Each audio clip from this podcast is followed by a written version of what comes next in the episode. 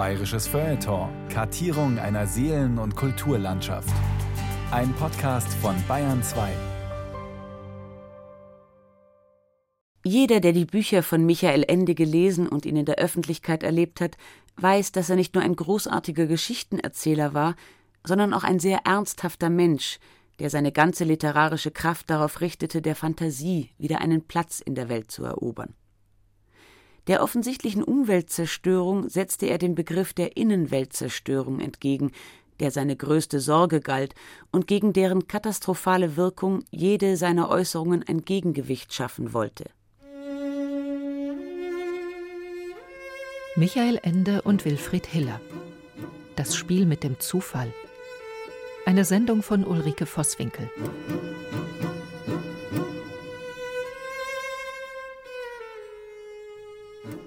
Als der Komponist Wilfried Hiller 1978 Michael Ende in Rom kennenlernte, begann eine sehr produktive Zusammenarbeit und eine Freundschaft, die sich aus denselben Vorlieben und Sensibilitäten nährte. Die Welt als Zeichensystem, in der Zufälle ernst genommen werden und in der Zahlen ein geheimnisvolles Eigenleben führen. Wilfried Hiller hat viel dazu zu erzählen, Schon sein erstes Zusammentreffen mit Michael Ende empfand er als eine Art Fügung. Ich hatte 1978 ein Stipendium in die Villa Massimo. Und mein Sohn wurde vier Jahre und ich wollte ihm halt eine Schallplatte kaufen und ging mit ihm zu Lindberg und wir haben halt nichts gefunden. Und dann sage ich zu ihm, weißt du was, ich mache dir selber ein Stück. Ich muss nur jemanden finden, der mir einen Text dazu schreibt. Und dann sagte er, der vom Jim Knopf. Und den kannte ich durch die Augsburger Puppenkiste eben im Fernsehen. Aber ich wusste natürlich nicht, wie ich den finde.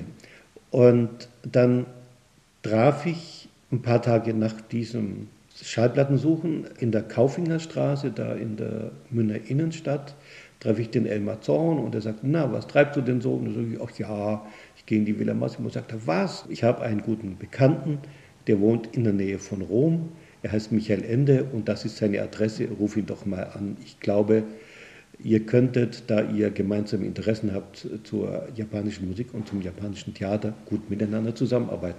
Und so begann das. Äh, ich habe ihn ja angerufen. Ja, was sind Sie? Sag ich Komponist. Und er sagte, um Gottes Willen. Das hat mir gerade noch gefehlt. Und als wir uns dann trafen, ich bin dann zu ihm rausgefahren, das war auch ganz kurios. Auf der Fahrt zu Michael Ende von Rom nach Cenzano liefen alle Uhren rückwärts. Also ich fuhr um zwölf los, in der nächsten Stadt war es Viertel vor zwölf, dann war es halb zwölf und so. Aber wie das Schicksal wollte, ich war dann plötzlich um halb zwei, war ich richtig in Cenzano äh, an dem Busplatz und da stand dann schon der Michael mit seinem Mercedes und holte mich ab.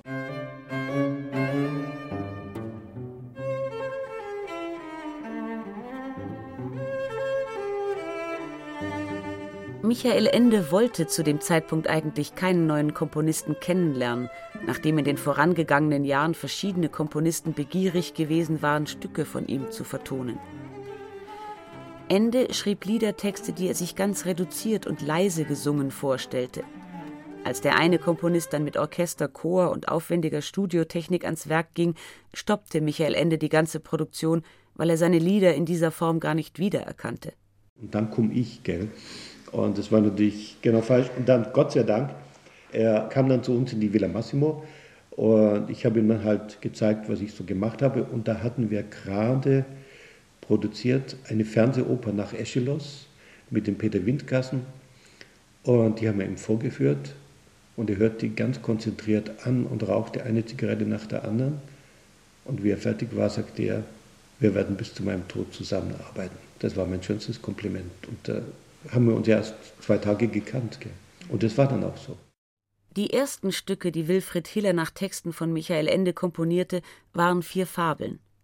Der Lindwurm und der Schmetterling, Tranquilla Trampeltreu, Philemon Faltenreich und die Ballade von Norbert Nackendick. Ganz nah bei einem Wassertümpel voller Schlamm und Schlick da lebte einst ein Nashorn namens Norbert Nackendick. Ein Nashorn ist voll Misstrauen und sucht meistens Zank und Streit. Bei Norbert aber ging die Sache einwandfrei zu weit. Es sind Dinge, die einem manchmal buchstäblich zufallen. Und ich habe oft den Gedanken, dass ich bestimmte Dinge anziehe. Es gibt so ein paar magische Orte, das ist ganz eigenartig. Zum Beispiel, da gibt es einen Taschenbuchladen.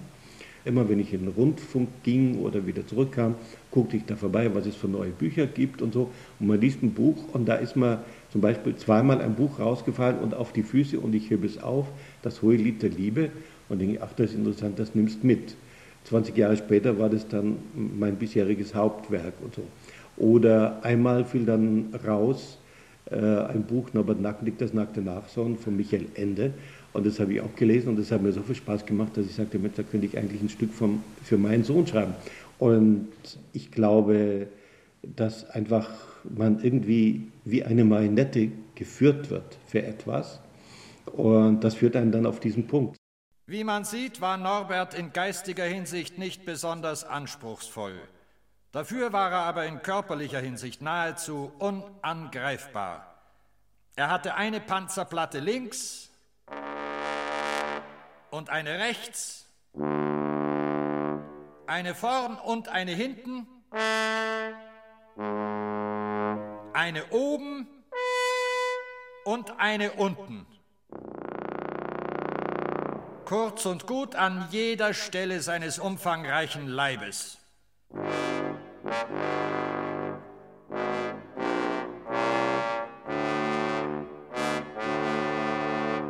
Und als Waffe genügte ihm nicht, wie den meisten Artgenossen, ein Horn auf der Nase, sondern er hatte deren zwei, ein großes ganz vorn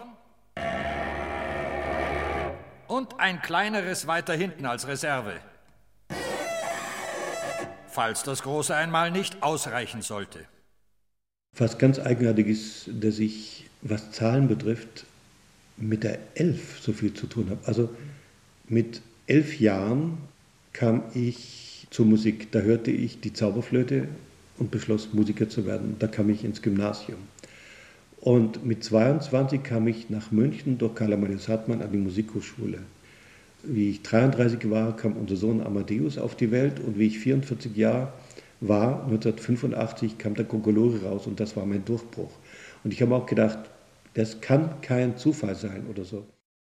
Die Märchenoper Der Gogolori im bayerischen Dialekt geschrieben, wurde 1985 im Gärtnerplatz Theater uraufgeführt und hatte als Oper für die ganze Familie einen Riesenerfolg. Sie geht auf einen alten Sagenstoff aus dem Ammerseegebiet zurück, den Michael Ende um viele Märchenmotive bereichert hat. Magie und Fantasie spielten für Ende und Hiller eine große Rolle, auch in diesem Stück. Und das ist in das Gestaltungsprinzip der Oper eingegangen. Wir haben dann sehr viel über das Tarot gesprochen, was ihm sehr wichtig war. Und durch ihn habe ich mich dann sehr intensiv mit dem Tarot auseinandergesetzt und er fühlte sich auch als Pagat, also als einer dieser Figuren. Auf der Bühne im Halbdunkel steht einer, der einen großen, sonderbaren Hut aufhat. Er zeigt mit der linken Hand nach oben, mit der rechten nach unten. So steht er reglos ein Weilchen. Dann plötzlich tritt er an die Rampe, nimmt seinen Hut ab und verbeugt sich tief, fast bis zur Erde, vor dem Kind auf der letzten Bank. Danke, sagt er. Das hast du sehr gut gemacht. Wer bist du denn? fragt das Kind. Der Pagat, antwortet der Mann, setzt sich auf die Rampe und baumelt mit den Beinen. Und was bist du? fragt das Kind. Ein Magier, antwortet der Mann, und ein Gaukler, beides. Und wie heißt du, will das Kind wissen. Ich habe eine Menge Namen, antwortet der Pagat, aber am Anfang heiße ich Ende. Das ist ein komischer Name, meint das Kind und lacht. Ja, sagt der Pagat, und wie heißt du? Ich heiße bloß Kind, sagt das Kind verlegen. Vielen Dank jedenfalls, sagt der Mann mit dem Hut, dass du mich dir vorgestellt hast. Dadurch kann ich mich dir nun vorstellen. Und damit ist die Vorstellung zu Ende. Er zwinkert. Schon, fragt das Kind, und was machen wir jetzt? Jetzt antwortet der Mann auf der Rampe und schlägt die Beine übereinander. Jetzt fangen wir etwas an. Der Pagat ist die erste Karte des Tarot, der Gaukler und der Magier, die zusammen gesehen die Figur des Künstlers symbolisieren. Und diese Tarot-Geschichte geistert ja dann durch einige Stücke. Also im Kokolori ist es ja ganz zentral. Jedes Bild ist nach einer Tarotkarte sozusagen entwickelt. Und am Schluss bei einem Kartenspiel zwischen Hexe und Kokolori äh, ist dann auch der entscheidende Kampf, den dann der Kokolori gewinnt, also sozusagen Michael, es heißt dann auch Pagat Ultimo Quint Spui, also der sozusagen die weiße Magie gewinnt.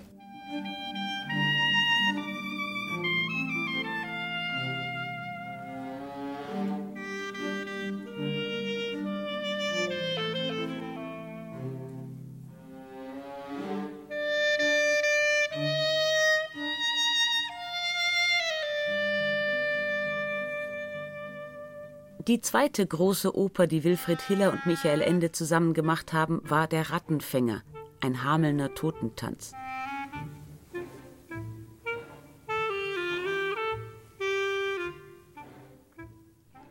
Auch diese Oper geht auf eine alte Sage zurück, auf den Rattenfänger von Hameln, einen Flötenspieler, der die Stadt Hameln von ihren Ratten befreite, dann aber von den Stadtoberen um seinen Lohn geprellt wurde und daraufhin die Kinder der Stadt mit seinem Flötenspiel verzauberte und entführte.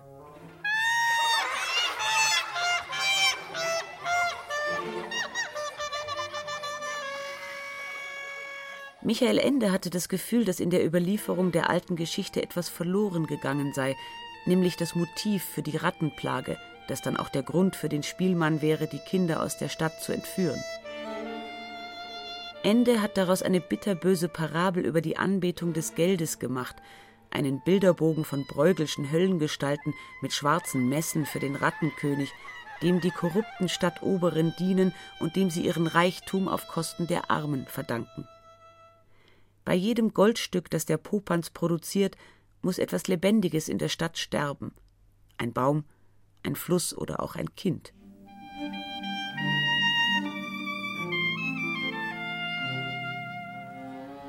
Als Retter der Kinder vor ihren skrupellosen Eltern kommt der Spielmann in die Stadt, auch er wieder ein Gaukler, ein Zauberer, der kein Wort spricht im ganzen Stück, sondern nur Musik macht. Zur Lösung dieses schwierigen dramaturgischen Problems kam Wilfried Hiller wieder ein Zufall zu Hilfe. Wie wir damals an der Oper Der Rattenfänger gearbeitet haben, wollte der Michael auf keinen Fall, dass der Rattenfänger ein Sänger ist. Er dachte erst dran, ein Schauspieler und dann sagte er, hm, lassen wir vielleicht doch den Schauspieler weg. Vielleicht macht es ein Pantomime. Ich möchte dem keine Texte geben. Denn er kommt aus dem Ausland, die Kinder verstehen seine Sprache nicht und er muss hier irgendwie durch Musik äußern, aber dass es ein Sänger ist, der dann nur Vokalisen singt, ist auch nichts. Das war 1991, genau in dieser Zeit, wo wir darüber brüteten. Und da war ich an einem Samstag einkaufen in der Innenstadt. Ich gucke da immer so nach neuen Noten oder Musikbüchern. Und da spricht mich plötzlich eine Dame am Marienplatz an und sagt, Entschuldigung, sind Sie Herr Hiller? Sage ich, ja, warum? Sagt sie, ja, darf ich Ihnen Herrn Feitmann vorstellen? Und dann sage ich, oh, ich hatte alle damals erhältlichen Schallplatten zu Hause und ich wusste, das war er. Das war dann sehr schön. Da sage ich, wissen Sie was, Sie schickt mir der Himmel. Denn wir brüten gerade über eine Oper, über den Rattenfänger und dann hat er gesagt, Rattenfänger, was ist das? Ah, Beit, Beit, ja, ja, ja und so. Und ich suche einen Rattenfänger und Sie sind das für mich. Und wann ist das? Da habe ich ihm das Datum gesagt. Hat er gesagt, okay, treffen wir uns morgen. Haben wir uns dann morgen am nächsten Tag getroffen bei seiner Bekannten und sind die letzte Szene durchgegangen, weil ich fange ja beim Komponieren mit Michael immer, wir haben immer hinten angefangen und haben uns dann sozusagen nach vorne gearbeitet. Und vom Rattenfänger war der Schluss fertig, wie eine bestimmte Musik erklingt auf irgendeinem Instrument, das wir nicht wussten, äh, das die Kinder in den Kalvarenberg hineinführt. Und das habe ich mit dem Rattenfänger, also mit dem Görer Feitmann, durchgespielt.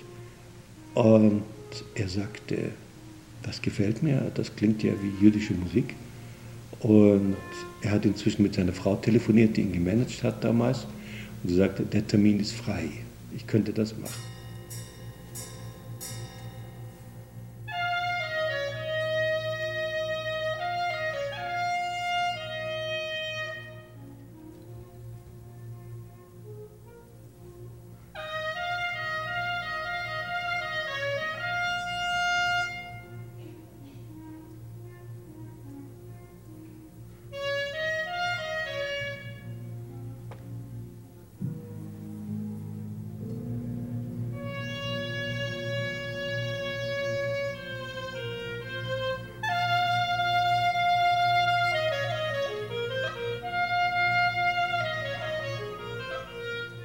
Und am gleichen Tag nach dem Treffen mit Weidmann habe ich den Michael angerufen und ihm die Geschichte erzählt und er war sofort begeistert, sagte, okay, also sagte er, ich habe schon viel erlebt, aber dass sich der liebe Gott in Opernangelegenheiten einmischt, ist, glaube ich, das erste Mal.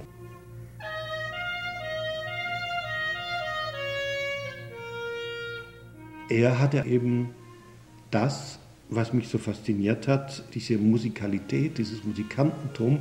Und er war ein Musiker von woanders, denn der Rattenfänger damals, die Geschichte hat ja einen historischen Hintergrund, äh, der kam auch aus dem Osten und Georg Weidmann, seine Vorfahren kommen aus Bessarabien.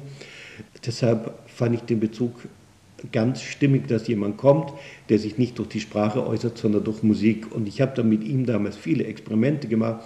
Ich habe ihn ganze Dialoge mit ihm gesprochen. Ich habe ihm was gefragt, er hat mit der Kleinette geantwortet. Und, so haben und ich habe das alles aufgezeichnet. Das habe ich dann überarbeitet und das ging dann sozusagen in die Partitur ein. Wer bist du und wie heißt du?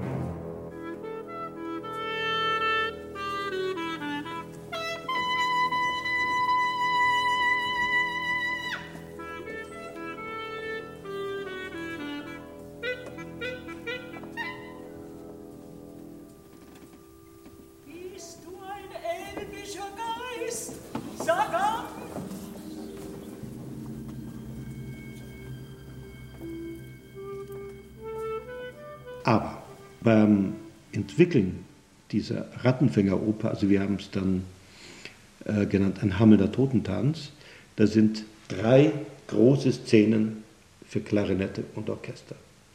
Und ich arbeite sehr langsam, habe immer so drei, vier, manchmal fünf Monate an so einer Szene gearbeitet, war irgendwann fertig, nachmittags, abends mit einer der Szenen und ich sagte zu meiner Frau, ich habe das dritte Bild fertig. Und in dem Moment läutet das Telefon. Ruft Giora Weidmann aus New York an. Saschale, no, wie geht's? Sag ich, ja du, ich habe gerade das dritte Bild fertig. Sag, no, schick's mal rüber. Und dann habe ich seine Stimme abgeschrieben, so auf ein DIN A4-Blatt, habe es ihm rübergefaxt und er rief dann sofort zurück und hat gesagt, listen, ich hatte damals so ein altes Telefon, wo man auf laut schalten konnte, den Anrufer und er spielte also in New York in sein Telefon hinein und ich habe ihn in München am Musik, im Musikzimmer am Klavier begleitet. Und so haben wir probiert. Und drei oder vier Monate später war wieder dasselbe. Ich sagte zu meiner Frau, ich bin fertig, sagt sie, es wird gleich klingeln und es hat geklingelt. Und es war dreimal hintereinander so, ich schwöre, ich, ich lüge nicht. Und beim Rattenfänger haben wir darüber gesprochen, die Leute lachen halt und sagen, naja, äh, Ammenmärchen oder so, was die da erzählen. Aber Jora sagt, du, für mich ist das völlig normal.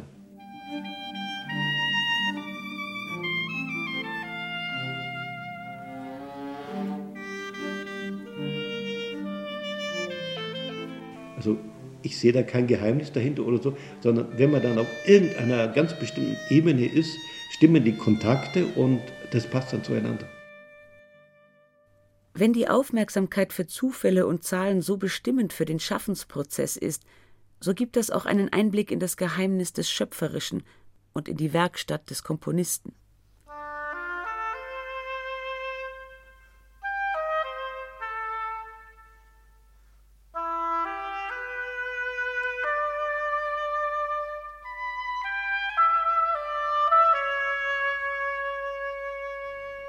Nach dem Tod von Michael Ende am 28. August 1995 hörten die Korrespondenzen zwischen ihm und Wilfried Hiller nicht auf. So schien es ihm bei der Vorarbeit zu seiner Kirchenoper Augustinus, die 2005 uraufgeführt wurde. Bei den Studien bin ich dann draufgekommen, dass Augustinus in der gleichen Nacht geboren ist wie Michael Ende, also vom 12. zum 13. November und gestorben ist am 28. August, wie Michael Ende. Und das ist schon eine eigene Zusammenfügung. Ich weiß nicht, ob er es gewusst hat, jedenfalls der zentrale Satz von Augustinus heißt ja, tu, was du willst. Aber tu es mit Liebe heißt bei ihm. Und der zentrale Satz bei Michael in der unendlichen Geschichte heißt, auch tu, was du willst. Dieses aber mit Liebe wird bei ihm vorausgesetzt. Äh, und ich habe damals auch wie ich in Griechenland zum ersten Mal war, war ich so fasziniert von dem Sternhimmel, der einem geradezu auf den Kopf fällt. Also es war grandios. Und dann habe ich mich ganz intensiv mit den Sternbildern beschäftigt und kam plötzlich drauf, dass es 88 Sternbilder gibt und dass das Klavier ja 88 Tasten hat. Und da habe ich gesagt, da machst du was draus. Und begann dann einen Zyklus zu schreiben, eben 88 Stücke für ein, zwei, drei oder vier Klaviere, mhm.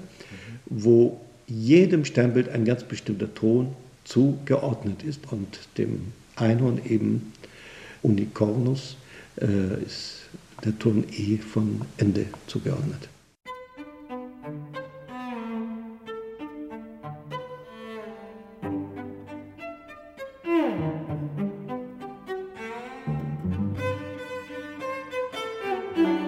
Michael Ende und Wilfried Hiller. Das Spiel mit dem Zufall. In der Reihe Land und Leute hörten Sie eine Sendung von Ulrike Vosswinkel. Die Erzählerin war Christiane Rosbach. Ton und Technik Daniela Röder. Redaktion Gabriele Förg. Eine Produktion des Bayerischen Rundfunks.